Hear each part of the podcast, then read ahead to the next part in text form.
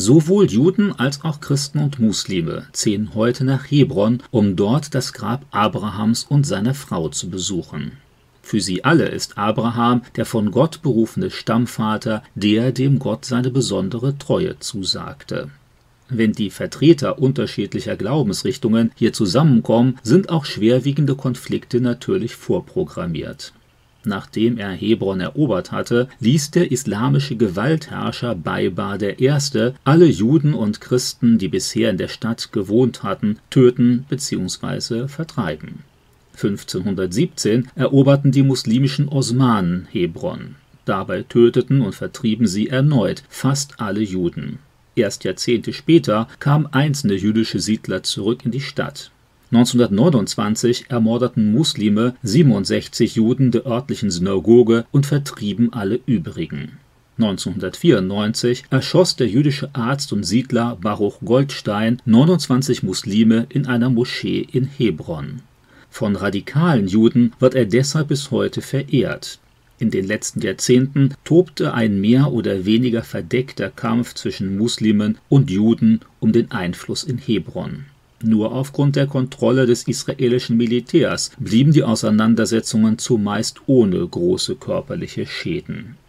Über Jahrhunderte hinweg war es Juden und Christen von den muslimischen Herrschern streng verboten, das Grab Abrahams zu betreten. Seit 1967 steht der Komplex unter israelischer Verwaltung.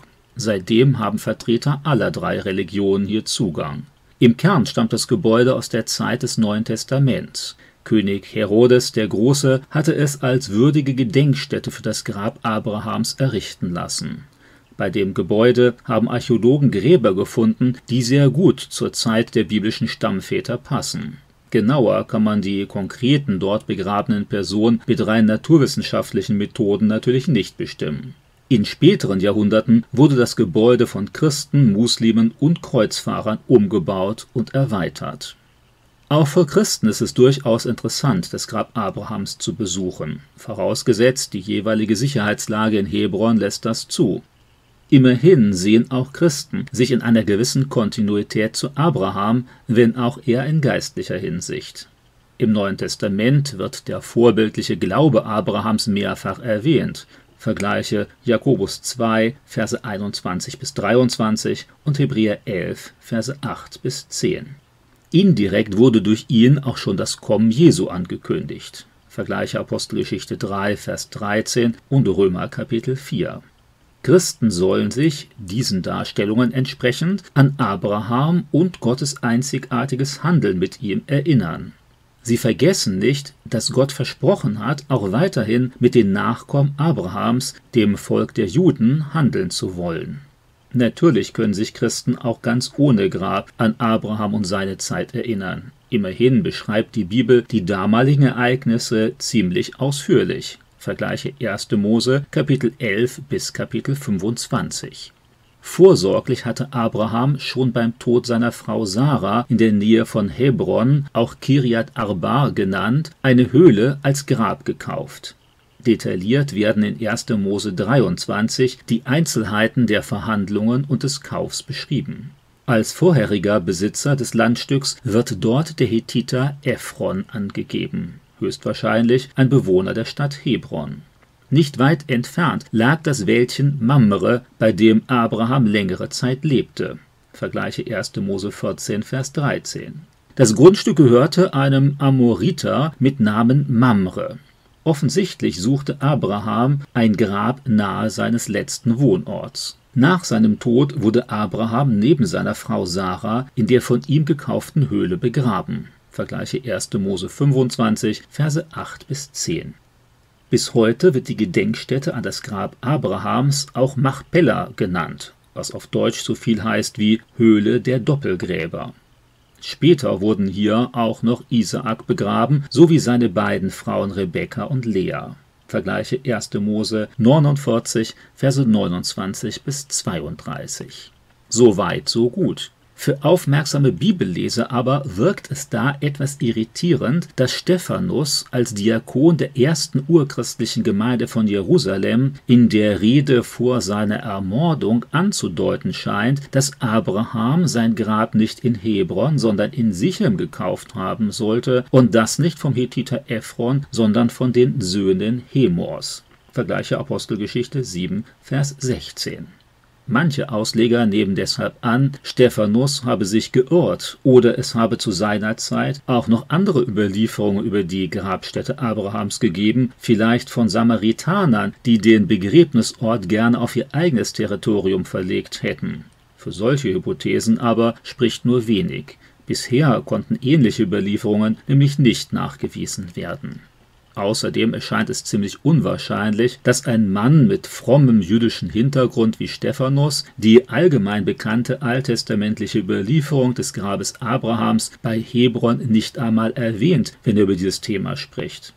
Wenn man aber den Text der Rede des Stephanus genau betrachtet, fällt einem auf, dass er an dieser Stelle gar nicht vom Begräbnisort Abrahams spricht, sondern von den Gräbern der Söhne Jakobs, insbesondere über das von Josef. Apostelgeschichte 7, Verse 8 bis 16. Jakob selbst war schon kurz nach seinem Tod von Josef bei Abrahams Grab nahe Hebron bestattet worden, wie er es sich zu Lebzeiten gewünscht hatte. 1. Mose 50, Vers 13. Tatsächlich wird von Stephanus das Grab Abrahams in diesem Zusammenhang auch gar nicht erwähnt. Zwischenzeitlich beschreibt er in seinem Überblick über die Geschichte gerade die Rückkehr Israels aus Ägypten in das ihnen verheißene Land. Dabei wurden die Gebeine der dort verstorbenen Stammväter, insbesondere die von Jakobs Söhnen, mitgenommen und bei Sichem auf einem Gelände bestattet, das ehemals Abraham von den Söhnen Hemors, also den Einwohnern Sichems, gekauft hatte. In der Bibel wird erwähnt, dass Abraham einige Zeit in Sichem lebte und dort auch ein Altar gebaut hatte. 1. Mose 12, Verse 6 bis 8. Hier versprach Gott ihm und seinen Nachkommen das ganze Land als Erbe. Von Stephanus, der offensichtlich über zusätzliche Informationen verfügte, werden wir informiert, dass Abraham damals auch Land bei Sichem gekauft hatte. Darauf befand sich sein Lager und ein von ihm gebauter Altar. Da er zu diesem Zeitpunkt schon ziemlich alt war, dachte Abraham möglicherweise auch hier beerdigt zu werden. Später zog er dann aber noch weiter und erwarb die Grabhöhlen bei Hebron. Nachdem Abraham den Ort verlassen hatte, eigneten sich die Bewohner von Sichem das Gelände wieder an, so dass es viele Jahre später von Jakob erneut gekauft werden musste. 1. Mose 33, Verse 18 bis 20. Jetzt blieb es in der Hand seiner Erben, so dass nach der Rückkehr Israels aus Ägypten die Überreste Josefs und seiner Brüder dort bestattet werden konnten. Josua Kapitel 24, Vers 32. Bis heute wird in Sichem eine Gedenkstätte gezeigt, die an das Grab Josefs erinnert durchaus naheliegend die Andeutung des Stephanus, dass dort nicht nur Josef, sondern auch seine Brüder zur letzten Ruhe gebettet wurden. Stephanus geht es in seiner Ansprache primär nicht darum, genau zu beschreiben, wo wer beerdigt wurde. Für seine Zuhörer will er lediglich kurz die Kontinuität des Planes und der Verheißung Gottes für sein Volk Israel deutlich machen, um dann Jesus als die eigentliche Erfüllung an die Erzväter vorzustellen. Seine diesbezüglichen Aussagen sind vielleicht nicht so detailliert, wie sich das manche heutige Leser wünschen würden, die genannten Fakten aber stimmen durchaus mit den Angaben des Alten Testaments überein.